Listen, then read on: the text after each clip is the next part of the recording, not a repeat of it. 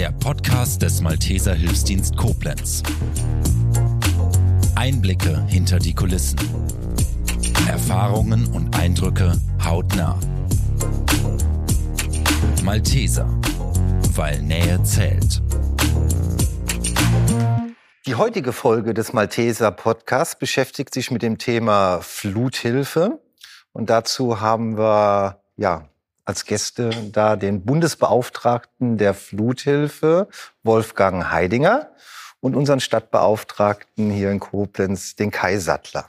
Ein herzliches und vor allen Dingen warmes Willkommen zur heutigen Folge an euch. Ja, wir beschäftigen uns mit dem Thema Fluthilfe. Ähm, die Ahrtal Katastrophe, kann man sagen. Das schreckliche Ereignis äh, im Ahrtal, als auch in Nordrhein-Westfalen, ist jetzt anderthalb Jahre her. Und in diesen anderthalb Jahren äh, ist ganz viel passiert. Und darüber sprechen wir heute. Aus eurer Sicht, was ist in den letzten anderthalb Jahren, was hat sich entwickelt, was ist entstanden, wo wird die Reise weiter hingehen? Ja, zunächst äh, muss man sehen, dass äh, wir in mehreren Phasen das Geschehen analysiert haben und beobachtet haben, dann auch entschieden haben, wie wir agieren. Also es gab sicherlich diese Akutphase, die sehr davon geprägt war, dass Katastrophenschutz im Einsatz war. Bekanntlich hier aus der gesamten Region, aus Hessen, aus Rheinland-Pfalz, in Nordrhein-Westfalen sowieso, ähm, wo sehr, sehr viele Ehrenamtler unterwegs waren, die sicherlich unter der Führung der jeweiligen Einsatzstäbe waren. Also für die Malteser heißt das äh, im Ahrtal, dass ungefähr äh, oder dass mehr als 2000 Helfer eingesetzt waren, also Köpfe, sicherlich nicht alle, ne, weil Ehrenamt äh, nicht alle gleichzeitig. Und diese Phase zog sich über mehr, mehrere Wochen. Und die Malteser haben relativ früh entschieden, eben aus den Erfahrungen der Hochwasserkatastrophen an Oder, äh, Elbe, Donau der vergangenen Jahre, dass wir hier eben nicht einen Sprint vor uns haben, insgesamt mit, mit unseren Partnerorganisationen, sondern dass es eher ein Langstreckenlauf sein wird. Ähm, du hast gerade angesprochen, äh, das Ganze ist ja hier in Koblenz ehrenamtlich äh, gestartet. Hier war so die, die Basis erstmal gewesen, ne? das Basislager Kai. Ja, also wir waren ja in, in jener Nacht, sage ich immer, ähm, im Flutereignis mit unseren Katastrophenschutzeinheiten natürlich auch schon im Einsatz, weil wir äh, relativ nah dran sind natürlich auch. Und an einem der folgenden Tage, wir waren auch äh, tatsächlich wieder im Einsatz, erreichte mich dann ein Anruf unseres ähm, Regionalgeschäftsführers für Hessen, Rheinland-Pfalz und Saarland, der dann fragte, ob ich mir vorstellen könnte, dass wir in unserer Dienststelle die Fluthilfe für die längerfristigen äh, Hilfen erstmal aufnehmen können. Ähm, klar, kann man. Und dann ging es äh, irgendwie innerhalb von 24 Stunden, tauchten hier jede Menge Menschen auf aus den auch umliegenden äh, Diözesen, die ich nicht kannte bis zu dem Zeitpunkt, aber mit denen ich heute noch verbunden bin oder mit denen wir heute immer noch verbunden sind. Und dann haben sie als erstes einen Ausbildungsraum okkupiert. Ähm, wir haben eine neue Telefonanlage dann äh, installiert und dann ging es erstmal los, dass die Leute hier anrufen konnten und sagen, ich brauche jetzt dieses, ich brauche jenes. Und im nächsten Schritt war dann innerhalb weniger Stunden hier die Halle, wo wir uns gerade befinden, ähm, zur Lagerhalle umfunktioniert. Und dann haben wir hier sukzessive über mehrere Wochen vorwiegend mit ehrenamtlichen Helfern, nicht nur aus Koblenz, sondern auch ganz viel drumherum, Material, was gebraucht wurde, ins Tal gefahren. Also Anfangs waren es noch äh, Schippen und ähnliches Werkzeug und man merkte dann, wie das langsam übergeht in Bautrockner. Später wurden dann Waschmaschinen kamen relativ früh, weil das ein ganz großes Thema war. Ähm, anfangs war noch, noch Babynahrung und Diabetikerkost und alles, was man sich so vorstellen kann, was plötzlich weg ist. Und dann ist so langsam in einem fließenden Übergang das Ganze in hauptamtliche Hände übergegangen. Zum, zuerst auch hier noch. Wenn du sagst, es ist in hauptamtliche Hände übergegangen, für sowas gibt es ja wahrscheinlich keinen Notfallplan. Ähm, das heißt, und die Hauptamtler, die sind ja auch sonst irgendwo anders äh, äh, beschäftigt. Also da werden ja auch anderswo dann Lücken aufgerissen. Äh, ne? Ja, wobei die Malteser ja, das ist die große, unsere große Stärke, finde ich, dass wir in der Lage sind, relativ flexibel auf solche Lagen zu reagieren. Das haben wir in der Pandemie gezeigt, als wir Testzentren aufgebaut haben, Impfzentren aufgebaut haben, flächendeckend. Das haben wir bei der Flüchtlings, äh, äh, bei dem Flüchtlingsthema gesehen, dass wir in der Lage waren, relativ schnell Betreuungseinrichtungen äh, einzurichten, aufzubauen. Äh, also alles, was mit Logistik und Organisation zu tun hat, aber auch äh, ich sag mal, mit einem gewissen Qualitätsanspruch, wir müssen ja auch dokumentieren. Wir können ja nicht einfach per Hubschrauber einfach äh, weder Material noch Geld einfach, einfach so unter die Leute bringen. Äh, da haben wir einfach äh, gute Strukturen, die das äh, gewohnt sind, in einer unklaren Lage auch zu agieren und aufzubauen. Und das hauptamtliche Team ist, ist richtig, das entstand zunächst mal aus bestehenden äh, äh, Personal, das in Dienststellen, in Geschäftsstellen eigentlich beschäftigt war. Aber wir haben sehr schnell auch Seiteneinsteiger eingestellt, lokale Leute. Wir hatten im Ahrtal kaum vorhandene hauptamtliche Strukturen. Und das ist uns relativ zügig gelungen, äh, wirklich ein gutes Team hinzubekommen. Äh, das war tatsächlich so, dass äh, Koblenz die logistische Drehscheibe für all diese Aktivitäten war. Also man konnte hier, hier anrufen, äh, sehr viel Weißware, also sprich Wäsche, Trockner, Waschmaschinen, etwas, was bis heute ein Problem darstellt in den Flutgebieten. Ähm, das konnte an die Mann, äh, an, an Mann und Frau gebracht werden. Ähm, und eben auch sehr schnell wertige Baugeräte, Generatoren, Stromgeneratoren, die wir auch bis heute auf die haben wir zurückbekommen und die halten wir auch heute noch weiter vor nochmal auf die Strukturen äh, zurückzukommen, da werden ja auch dann ganz neue Stellen geschaffen. Ne? Also äh, im öffentlichen Dienst nicht vorstellbar, äh, dass man äh, innerhalb von Wochen, vielleicht sogar Tagen, ein, Go bekommt und sagt, okay, wir brauchen die Stelle, haben die und die Bewerber dafür, machen schnell Vorstellungsgespräche, setzen die ein. Das ist ja das ist Wahnsinn. Ne? Ja, wir hatten da sicherlich gute, äh, gute Beispiele aus den Flutereignissen, die wir vorher hatten, aber auch eine sehr gute Unterstützung von Malteser International. Also diese Flutkrise, die zeichnet sich ja dadurch aus, dass wir im Inland äh, sehr stark betroffen sind. Wir sind es gewohnt, im Ausland über Malteser International solche Strukturen aufzubauen und wir konnten das im Grunde adaptieren. Also es mussten Menschen gefunden werden, die erstmal wie Erkunder rausfahren, Verbindung aufnehmen. Entscheidend war hier auf die in Rheinland-Pfalz äh, ehrenamtlichen Ortsbürgermeister, Ortsvorsteher zuzugehen äh, die Bedarfe zu erfragen und dann eben auch die Verbindung zu den Betroffenen herzustellen. Das heißt, ihr seid direkt vor Ort gewesen, habt abgefragt, äh, damit nicht das einfach was übergestülpt wird, sondern genau. wirklich genau. den Bedarf abgefragt und dann das entsprechend zu besorgen und zu organisieren. Und Koblenz war sozusagen gerade in den ersten paar Wochen, wir, wir hatten ja keine Dienststelle oder einen Anlaufpunkt im Ahrtal beispielsweise.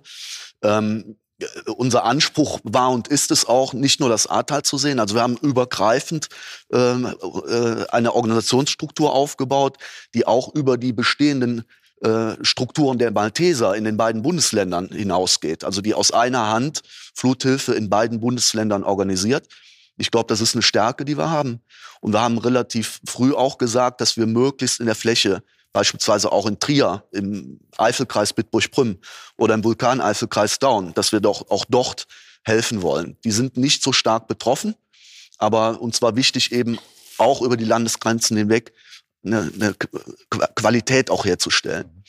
Und äh, na, neben dieser materiellen Soforthilfe, äh, für die wir aus den Spendenmitteln ungefähr 1,7 Millionen Euro aufgewendet haben, haben wir relativ schnell auch über diese äh, Multiplikatoren, Ortsbürgermeister, Ansprechpartner bei Kirche und Caritas sehr schnell auch die äh, finanzielle Soforthilfe äh, gestalten können. Und zwar ist das ähm, die, die, die, der pauschale Betrag, den Betroffene erhalten können, in Höhe von zweieinhalbtausend Euro. Und äh, das, da, damit haben wir im gesamten Flutgebiet ungefähr 10.000 Haushalte erreicht.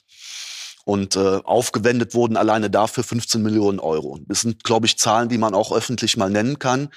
Und äh, die Soforthilfe ist auch das gesamte Jahr 2021 geleistet worden, weil wir gesehen haben, ähm, dass der Bedarf einfach da ist. Dass es teilweise auch schwierig ist, an Bedürftige ranzukommen. Man muss Menschen finden, die die wiederum kennen. Und ähm, das stellt uns bis heute vor große Herausforderungen, weil wir jetzt aktuell ähm, mindestens noch dieses Jahr, wahrscheinlich auch nächstes Jahr finanzielle Wiederaufbauhilfen leisten wollen über diese Soforthilfen hinaus. Hier geht es darum, ähm, Betroffene zu unterstützen, den Eigenanteil, der ja 20 Prozent des Schadens be betragen kann, ähm, auszugleichen aus Spendenmitteln.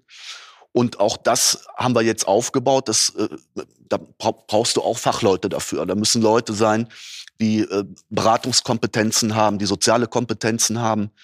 Und ähm, wir, wir haben auch aufsuchende Hilfe gestartet. Soll heißen, wir haben Teams, die in den Flutgebieten unterwegs sind, um eben Betroffene zu finden, die noch gar keinen Antrag, auch beim Land noch gar keinen Antrag gestellt haben. Das ist bis heute ein großes Thema. Also über, über den Daumen kann man sagen, dass bis zu 20 Prozent der Betroffenen haben wir insgesamt, also nicht nur wir Malteser, es sind insgesamt nicht erreicht, auch was die staatlichen Hilfen angeht. Und das ist im Moment eine, eine Herausforderung. Ähm, bei dieser Wiederaufbauhilfe haben wir jetzt auch ungefähr 1000 äh, betroffene Haushalte in Bearbeitung oder sind schon, sind schon fertig bearbeitet. Und auch dort haben wir im Moment rund 8 Millionen Euro, die schon äh, geflossen sind oder fließen werden in mehreren Tranchen, äh, um diesen Eigenanteil von 20 Prozent zu überbrücken. Das ist aber auch nur wiederum eine Säule. Gleichzeitig haben wir ähm, im Moment 44 Gemeinwesenprojekte, das sind alles Dinge, die Vereine vor Ort, Ortsgemeinden, äh, äh, äh, Sportvereine, Jugendhilfevereine und so weiter und dabei unterstützen, wieder in das normale, normale Vereinsleben wieder reinzufinden. Und da ist es uns auch eben wichtig, mit Partnern auch auf Augenhöhe zu arbeiten. Ein wichtiger Partner ist sicherlich die Caritas, mit der wir, äh, wenn ich mich jetzt gerade auf, auf, auf den Kreis Ahrweiler nochmal fokussiere, mit der wir eine neue Zusammenarbeit gestaltet haben. Da, da gab es vorher keine Zusammenarbeit, weil wir keine Malteser Strukturen hatten. Und so entstehen da auch interessante Projekte mit Caritas, den katholischen Ortsgemeinden. Wir haben jetzt äh, in Bad Neuenahr die Waschbar aufgemacht.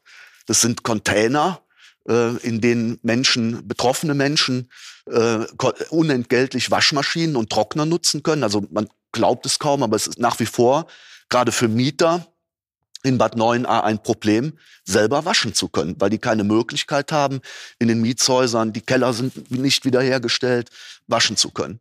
Und das Schöne ist, wenn man das dann nicht, also diesen praktischen Aspekt auch mit dem psychosozialen Aspekt vermischen kann, ähm, indem wir während gewaschen wird und die Waschmaschinen laufen und die Trockner klappern, kann man nebenan im Café äh, ins Gespräch mit unseren äh, Mitarbeiterinnen und Mitarbeitern kommen, die entsprechend geschult sind, mit äh, Kolleginnen und Kollegen von der Caritas und die dann offen sind für äh, für die ganzen Geschichten, die die Menschen einfach mal ja. loswerden müssen. Die das auch nach anderthalb Jahren noch mal losgelassen immer, werden. Immer wieder. Müssen, ne? Und jedes Gespräch, das man führt, sag mal, selbst mit Verwaltungsleitern, äh, mit denen man da spricht, das ist ja auch psychosoziale Unterstützung. Und man kommt immer wieder auch auf die Flut und wie war das da, wie habe ich das erlebt? Ähm, äh, oder selbst Menschen, die gar nicht selber betroffen sind, leben ja in, in, in einer Region, in der die Flut nach wie vor das allbeherrschende Thema ist. Und das ist belastend, selbst für die, die selber keinen Schaden haben. Die sehen ja, wie zerstört die Infrastruktur ist. Das ist ja nach wie vor alles mit Händen zu greifen. Und ähm, da denke ich, sind solche Angebote, ins Gespräch zu kommen, ganz wichtig. Und auch die Beratungen für finanzielle Hilfen. Es geht nicht immer nur um die finanzielle Hilfe.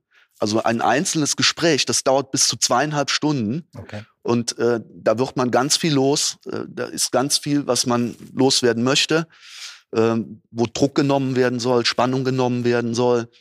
Und äh, wir erleben einfach, dass, dass auch jeder Einzelfall wieder, wieder anders ist und ähm, anders bewertet und bearbeitet werden muss. Und das ist auch für unsere äh, hauptamtlichen oder auch ehrenamtlichen Kolleginnen und Kollegen ganz spannend, aber eben auch belastend.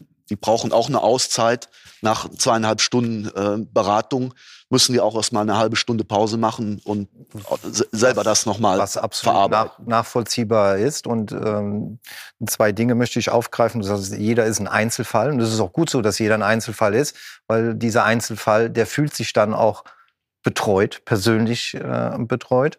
Und was du eben noch sagtest, dass äh, es, es ist immer noch alltäglich, es ist immer noch da. Und ich glaube, auch das ist gut, dass es noch präsent äh, ist, damit es ja nicht in Vergessenheit äh, gerät. Ne? Also äh, es darf auch noch Thema bleiben. Den Menschen ist auch wichtig, das erleben wir sehr oft, dass sie sagen, wie lange bleibt ihr denn? Also geht ihr jetzt wieder weg? die erkennen ja auch, dass wir die nächste Krise haben. Wir haben Ukraine-Krieg, wir haben Energie, das Energiethema sehr stark. Und dann verschwindet vielleicht die, die Flut auch aus dem, aus dem bundesweiten Gedächtnis oder der, aus der bundesweiten Aufmerksamkeit. Und die Frage kommt oft, bleibt ihr noch hier oder wie lange bleibt ihr denn? Bleibt ihr auch immer dieselben? Das ist auch wichtig, dass, es, dass die Ansprechpartner auch immer dieselben sein können. Und da ist auch unsere klare Botschaft im Moment, dass wir bis mindestens Ende äh, 2025 vor Ort bleiben werden, eben nicht nur im Ahrtal, sondern auch in den anderen Regionen. Und ähm, wir erleben auch, dass wir gute Projekte, die wir haben, die können wir auch adaptieren. Diese Waschbar aus Bad Neuenahr, die wollen wir, wenn, wenn, es, wenn, wenn, es, wenn es denn dazu kommt und wir Partner finden, das wollen wir als Konzept auch in Stolberg im Rheinland, in, in NRW adaptieren. Und da gibt's, glaube ich, viele, einige Beispiele, äh, wo wir äh, voneinander lernen und wo wir auch Dinge neu lernen und äh, wo wir Know-how entwickeln. Möglicherweise auch für die nächste Herausforderung. Ähm, es ist belastend für die Mitarbeiter, die vor Ort sind, sagt sowohl für die Ehrenämtler als auch für die äh, Hauptamtlichen, die dort tätig sind. Äh, wie, wie geht da jeder Einzelne mit um? Wie nimmst du, ja, das, haben, wie nimmst du das wahr? Wir haben im Ehrenamt, aber auch im Hauptamt natürlich äh, auch äh, bewährte Strukturen der PSNV, also psychosoziale Notfallvorsorge. Und ähm, dieses Thema Nachsorge von Einsatzkräften. Äh, das, früher hätte man gesagt, so Indianer weinen nicht oder haltet mal die Klappe hier Augen zu und durch und äh, äh, der, der Helfer im Katastrophenschutz, der jammert nicht und so. Das hat sich ja zum Glück, ähm, stellt sich das heute anders dar. Da haben wir auch gelernt, auch die Helfenden brauchen äh, Unterstützung und ziemlich schnell auch. Ähm, das ist heute Teil äh, auch der Einsatztaktik, kann man sagen, dass man das immer mitdenkt. Und genauso ist das ähm, bei, bei den Beratern oder bei den Fluthelfern wir haben zum Beispiel im ambulanten Hospizdienst, das ist ja auch ein Kerndienst der Malteser, wissen wir, dass die Hospizhelfer eine regelmäßige Supervision benötigen und auch in Anspruch nehmen sollen. Das ist wichtig, um wieder die Batterien aufzufüllen. Und äh, das handhaben wir in der Fluthilfe auch. Also da gibt's äh, Anknüpfungspunkte, wo wir lernende Organisationen waren und sind. Äh, da gibt's auch Strukturen, die wir nutzen. Und äh, ich glaube, das ist uns auch wichtig im Ehrenamt wie auch im Hauptamt, dass wir äh, unsere Leute nicht verschleißen. Damit die Frage von den Betroffenen auch äh, ja. besonders wahrgenommen, wie lang bleibt ihr noch? Ne? Weil hinter der Frage verbirgt sich ja wahrscheinlich der Wunsch geht nicht, ne? oder geht nicht so schnell, sondern wir brauchen euch, wir brauchen euch jetzt und wir brauchen euch wahrscheinlich auch noch in den nächsten Wochen und Monaten und Jahren. Ja, es gibt aus den, äh, aus den Flutgebieten an der Donau, gibt es ja Erfahrungswerte. Man sagt, dass man bis zu zehn Jahre Unterstützungsstrukturen benötigt. Die werden sicherlich angepasst. Also das Angebot der finanziellen Hilfe wird irgendwann, genauso wie die staatlichen Hilfen, da wird ja irgendwann auch der Schnitt gemacht.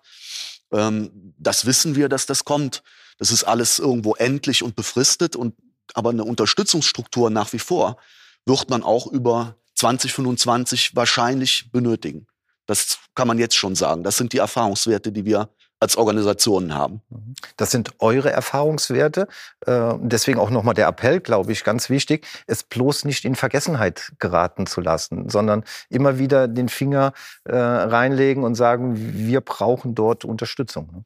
Aber eben auch, das ist auch so ein eigener Anspruch, den wir haben, die Bedarfe genau zu prüfen. Also nicht Hilfe überzustülpen, nach dem Motto, wir schmeißen da jetzt ein fertiges Konzept hin und sagen, Vogel friss oder stirb.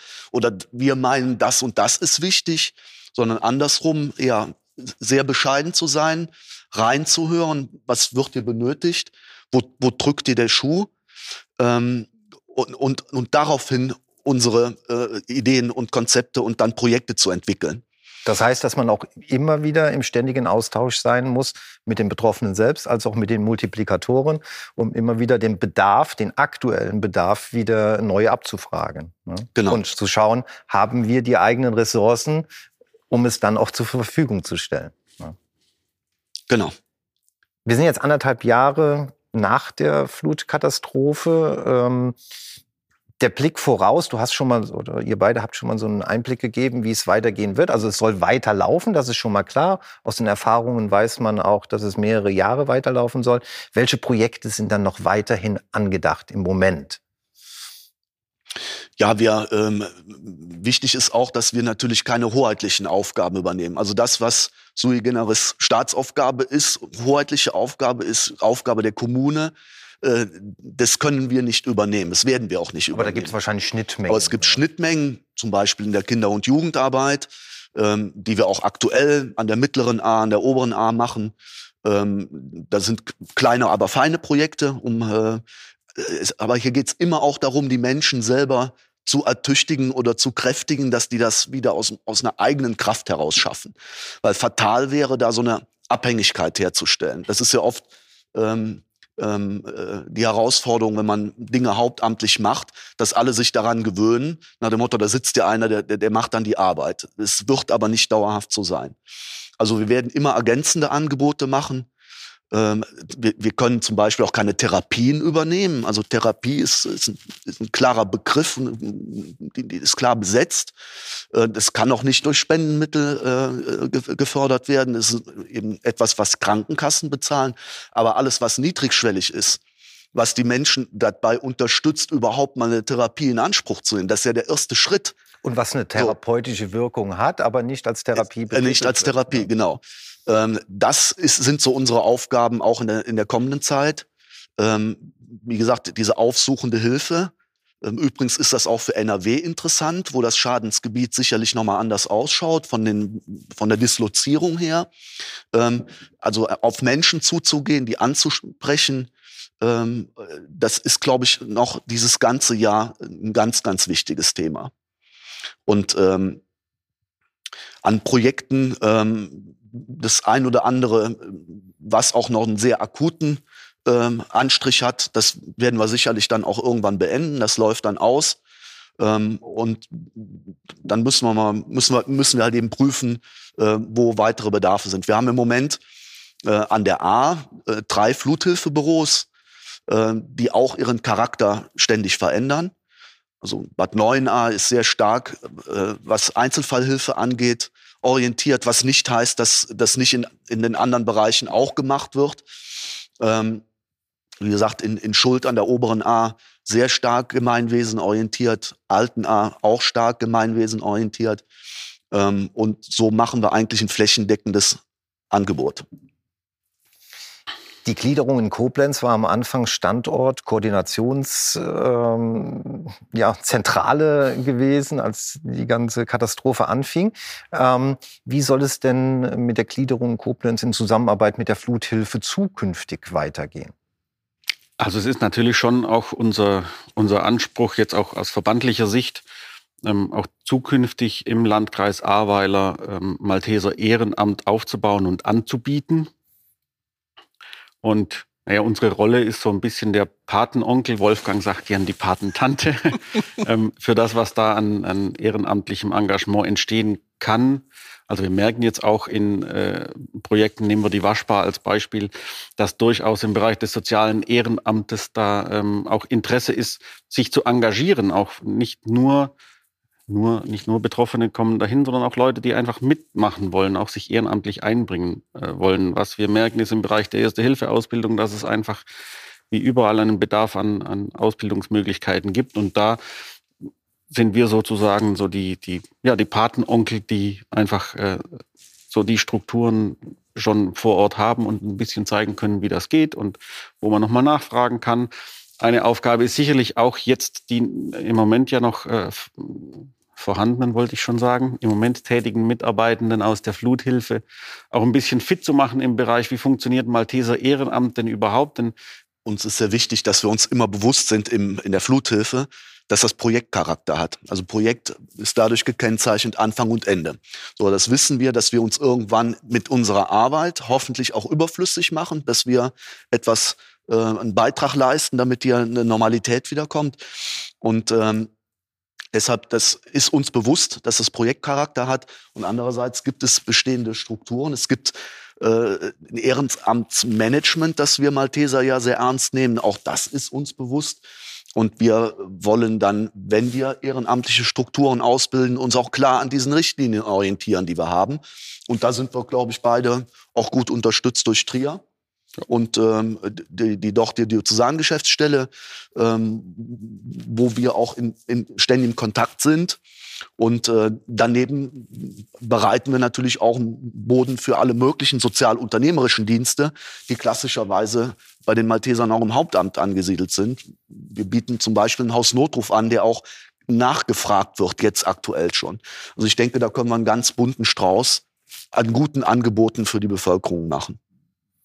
Ich erlebe das als einen unheimlichen dynamischen Prozess äh, bei euch mit unheimlich viel Engagement und ähm, ja, Empathie und alles, äh, eigentlich alles, was dazugehört, was man wünscht, wenn man als Betroffener äh, Unterstützung oder Hilfe äh, braucht. Und ich glaube, da kommt der, ja, wenn man Slogan sagen darf, Malteser, weil Nähe zählt, wird dort wirklich gelebt. Das ist die Idee, genau. Das, das wünschen wir uns, dass das so wahrgenommen wird. Das war's mit dieser Folge des Podcasts der Malteser Koblenz. Wir bedanken uns fürs Zuhören und freuen uns, wenn Sie auch das nächste Mal wieder einschalten. Malteser, weil Nähe zählt.